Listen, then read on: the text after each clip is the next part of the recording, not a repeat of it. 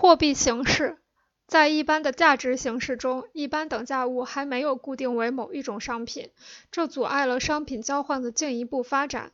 随着社会生产力的发展，商品大生产应运而生，这时交换的商品增多了，范围也随之扩大。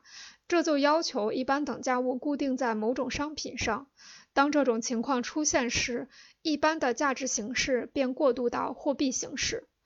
而货币形式则可以用下面的等式来表示：二十码麻布等于二盎司金，一件上衣等于二盎司金，十磅茶叶等于二盎司金，四十磅咖啡等于二盎司金，一夸特小麦等于二盎司金，二分之一吨铁等于二盎司金。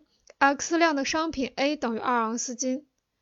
商品的价值形式从简单过渡到扩大，再从扩大过渡到一般。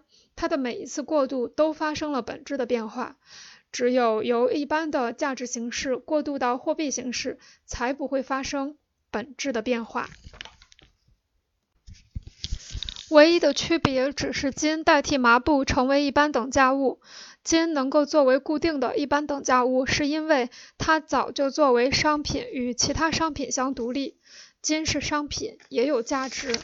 在以往的商品交换中，金或者在个别的交换行为中起个别等价物的作用，或者与其他商品等价物并列起特殊等价物的作用。